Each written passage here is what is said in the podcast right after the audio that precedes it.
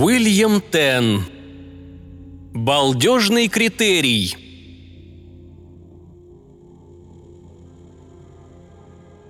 Помните девиз древней английской юриспруденции «Пусть падут небеса, но да свершится правосудие». А теперь пораскиньте мозгами, свершилось ли правосудие в данном случае. Огласим список действующих лиц. Исполнителем оказался лишь один из них, но об этом позже. Во-первых, разумный антропоид с планеты Сол-3, то есть человек. Во-вторых, столь же разумное ракообразное существо с Проциона 7, иначе говоря, мыслящий Амар. И, наконец, компьютер Малкольм Мовис серии Омикрон Бета, достаточно разумный, чтобы прокладывать курс от звезды к звезде и ничуть не уступающий существам биологическим во всех известных интеллектуальных играх, от бриджа и шахмат до двойного заньяка. Добавим для полноты картины кораблекрушение – Латанный-перелатанный каскасианский грузовик разваливается на куски, разваливается в самом буквальном смысле. И не где-нибудь рядом с портом, а прямо в глубоком космосе. Один из двигателей взрывается, корпус трещит по швам. Те немногие, кто уцелел при взрыве, едва успевают пересесть на спасательные шлюпки. В одной из таких шлюпок и оказываются наши герои.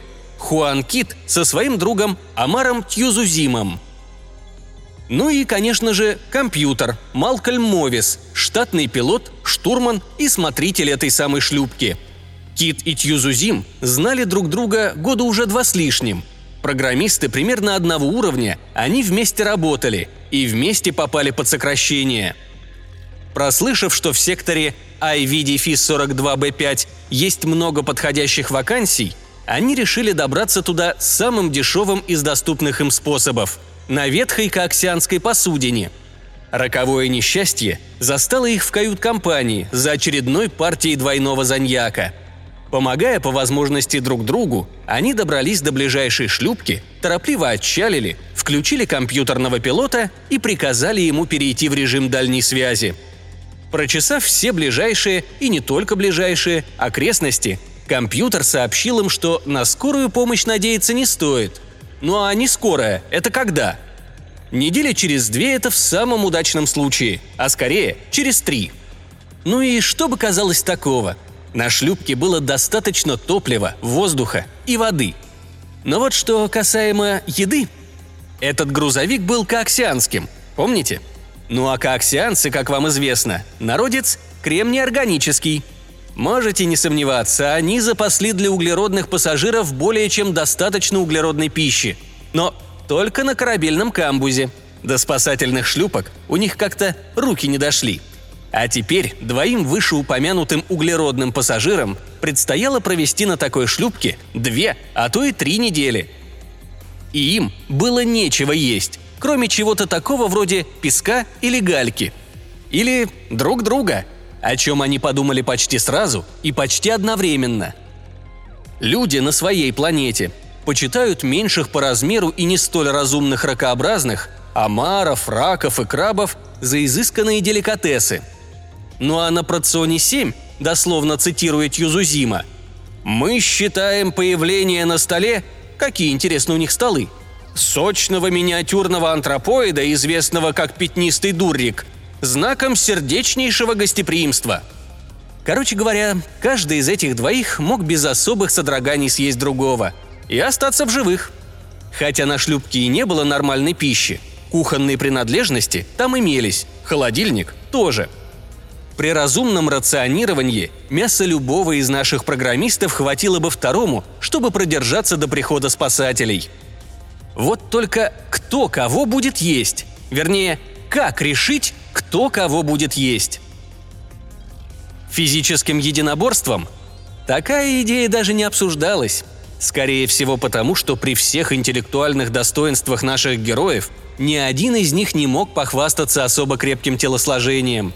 Кит был сутулый, анемичный, да к тому же еще и кошмарно близорукий. Мелковатый по меркам своего племени Тюзузим плохо слышал и почти не владел своей левой, иссохшей и нелепо вывернутой клешней. Родовая травма. мало удивительного, что оба они в жизни не занимались никаким спортом, а спортом воинственным и тем более. Что ощутили наши путешественники, выяснив, что еды нет и не предвидится в ближайшее время? Правильно, зверский голод. Зловещая тень голодной смерти заставила их тут же забыть о всяких глупостях вроде дружбы и человечности. Для омаров это, наверное, омарность, но точно я не знаю.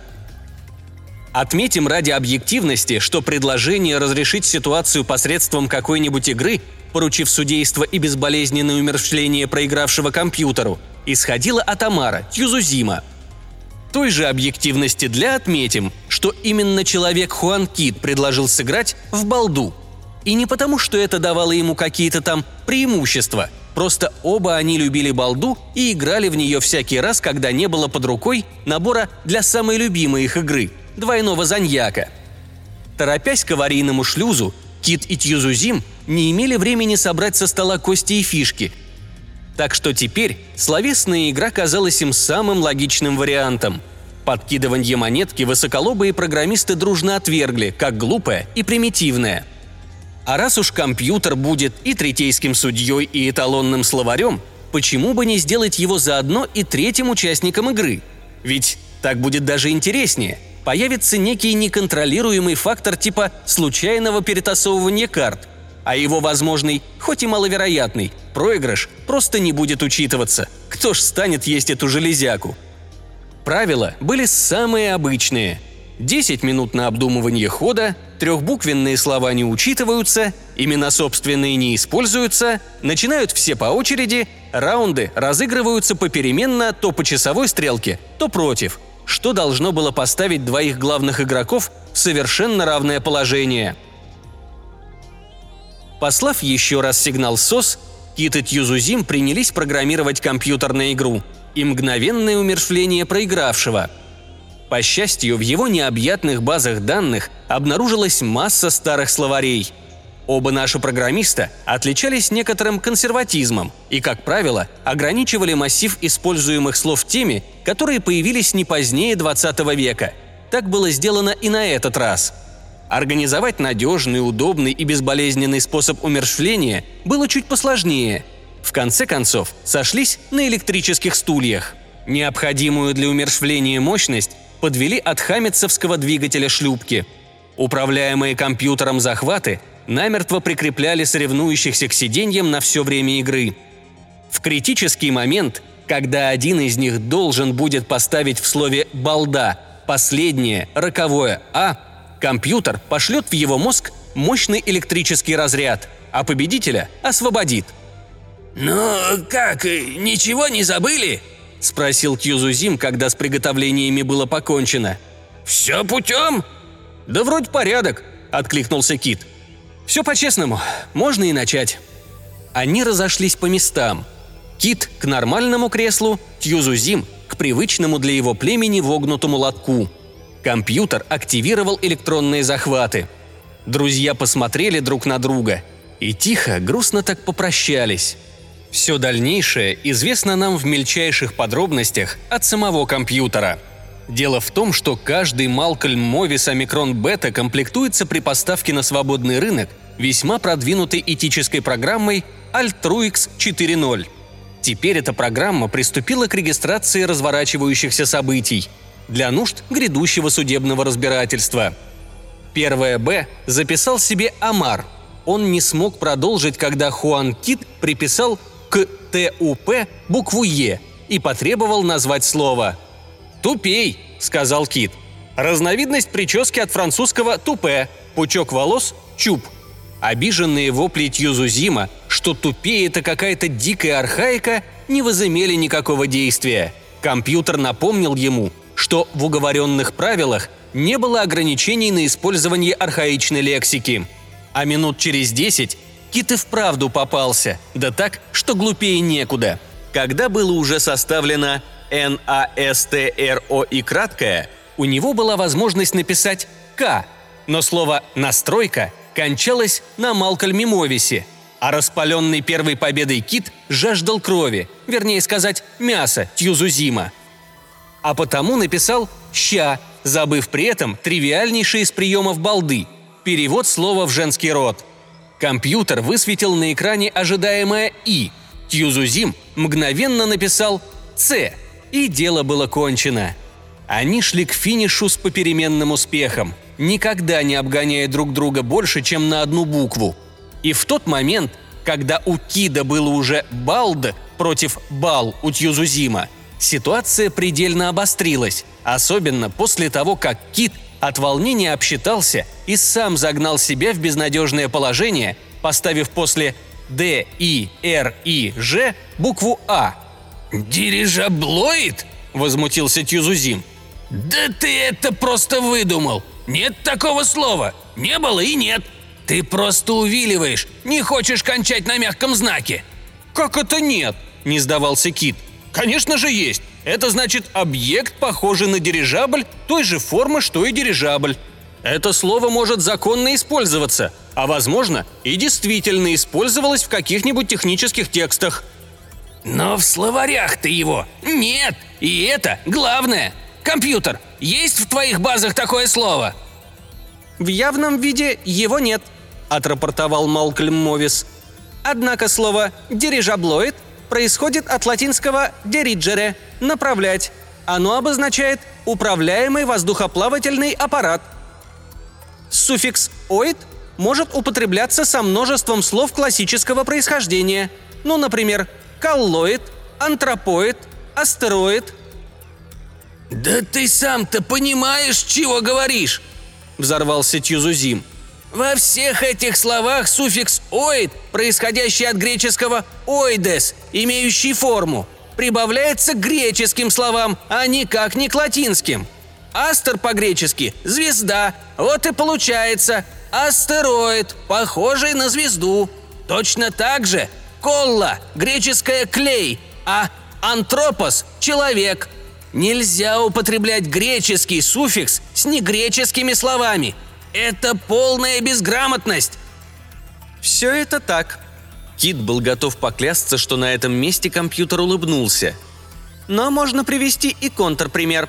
Слово «овоид» – яйцевидное тело происходит от латинского «овум» – яйцо, не имеющего созвучных аналогов в греческом языке. Поэтому мы должны заключить, что суффикс «оид» может употребляться с корнями обоих классических языков. Слово «дирижаблоид» признано законным. «Я протестую против такого решения!» Тьюзузим яростно взмахнул здоровенной клешней. «Все это какой-то мухлёж! Я начинаю даже подозревать тебя в проантропоидных и антиамарных предубеждениях!» Для полноты вашей информации я должен заметить, и снова эта тень электронной улыбки – что группу конструкторов, разрабатывавшую компьютеры Малкольм Мовис, возглавлял доктор Хатгодя Хатгодя, весьма известный Амар Электроник. Так что судите сами, стал бы он закладывать в свое детище проантропоидные либо антиамарные предубеждения. Протест выслушан и отклонен. Слово «дирижаблоид» признано законным. Следующий раунд начинает Хуан Кит. Так как у обоих друзей, нет, вернее будет противников – было теперь по балд, следующий раунд превращался по сути в дуэль. Малейшая ошибка и все. Уит и Тьюзузим посмотрели друг на друга. Через несколько минут один из них умрет.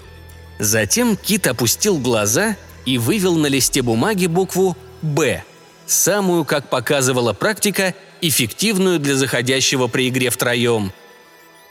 Компьютер высветил «У», а Тьюзузим приписал с излишней, пожалуй, поспешностью «Г».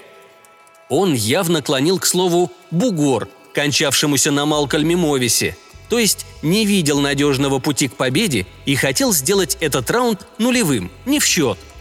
Однако у Кида были другие, более агрессивные намерения.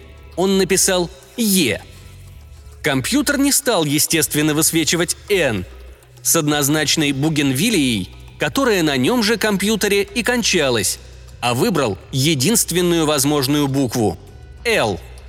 Тьюзузим не умел ни потеть, ни краснеть, так что единственным признаком его волнения было легкое поскрипывание суставчатой шеи. Он думал долго, почти до конца десятой предельной минуты, а затем написал букву, но не мягкий знак. Он написал «О». «Б-У-Г-Е-Л-О?» – поразился Кит, смутно догадываясь, к чему клонит его омарообразный коллега. «Хорошо, называй слово». Тьюзузим молчал несколько нестерпимо долгих минут, а затем взмахнул перед лицом Кида увечной клешней и сказал «Мое слово – бугилоид!»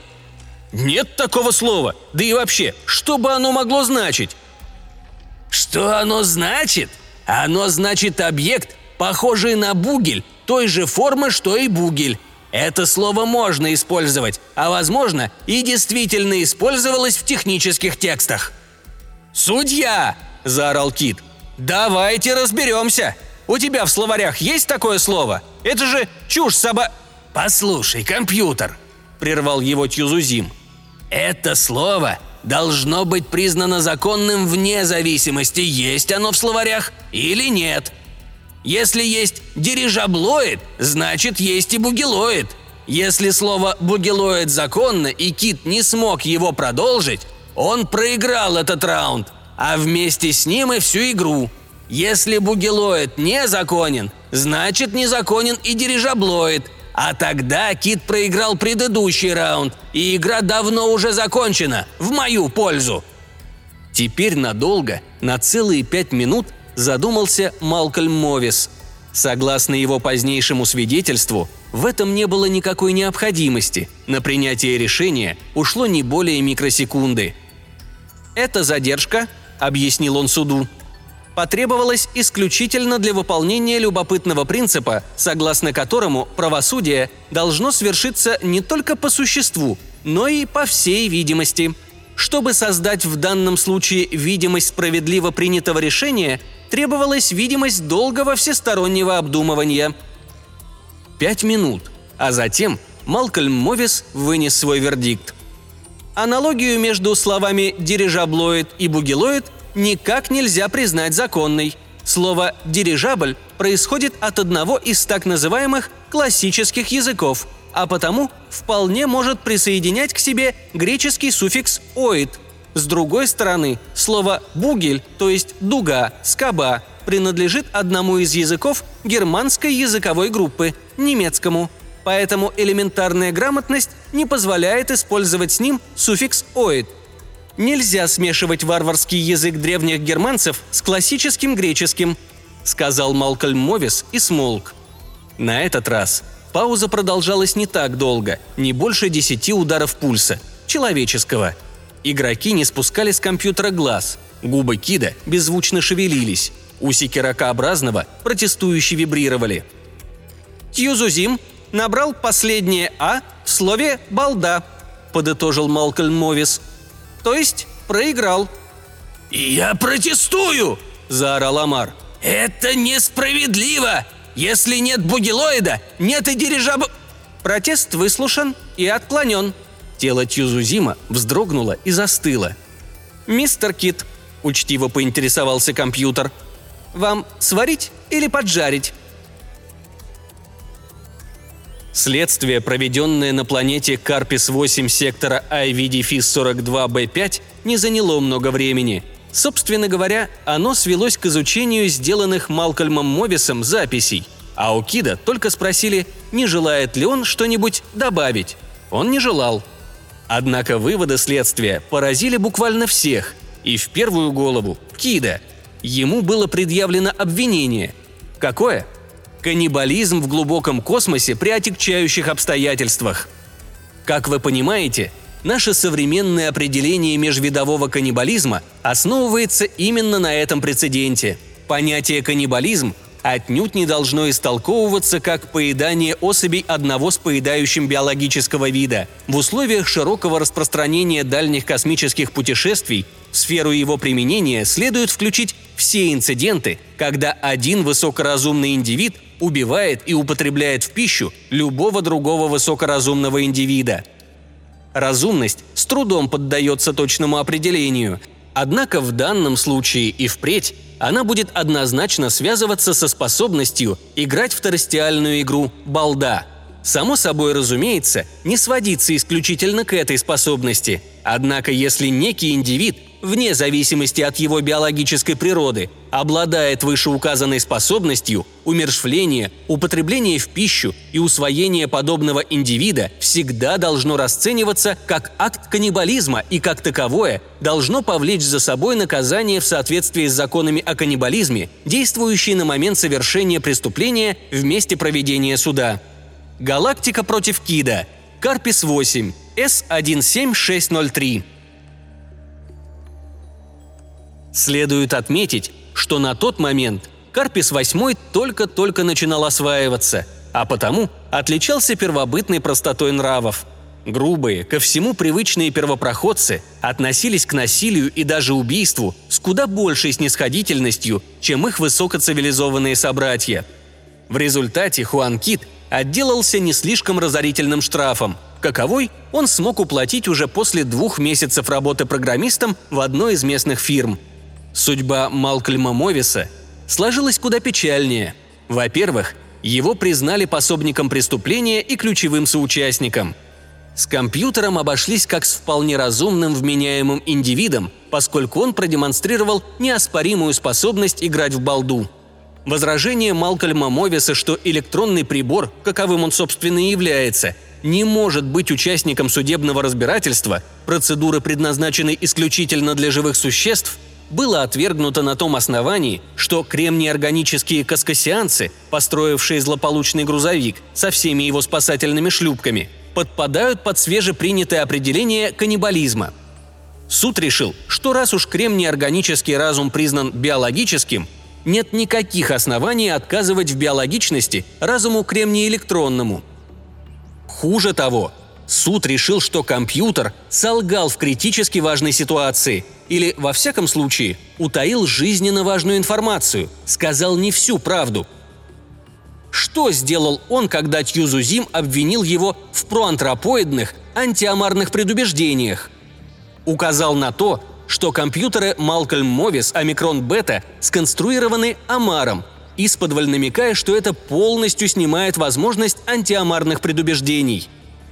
Однако полная правда – заключалась в том, что упомянутый конструктор, доктор Хатгоди, давно уже покинул родную планету из-за того, что люто ненавидел свой биологический вид и даже выразил эту ненависть в серии едких памфлетов и одной довольно длинной сатирической поэме.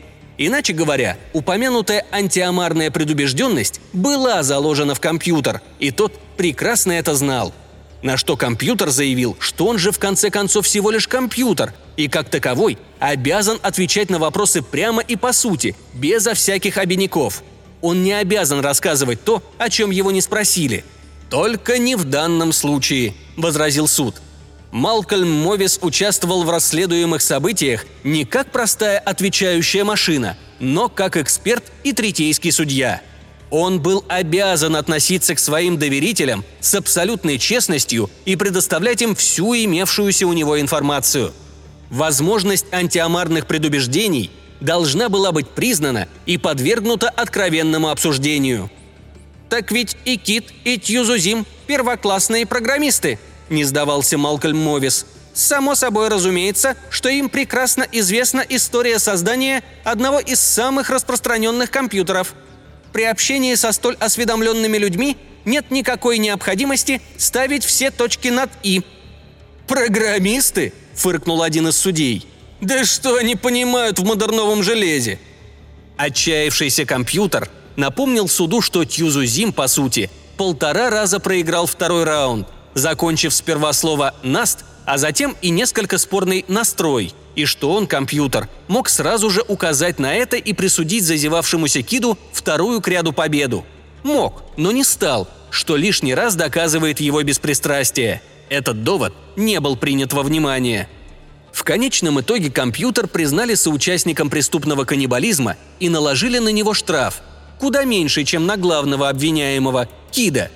Все бы и ничего, но у Малкольма Мовиса не было ни денег, ни способа их заработать. Это поставило его в крайне неприятное положение.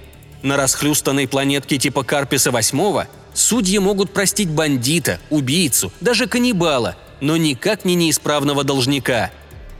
Суд постановил, что если даже компьютер не может уплатить штраф, он не должен избежать заслуженного наказания. Да свершится правосудие!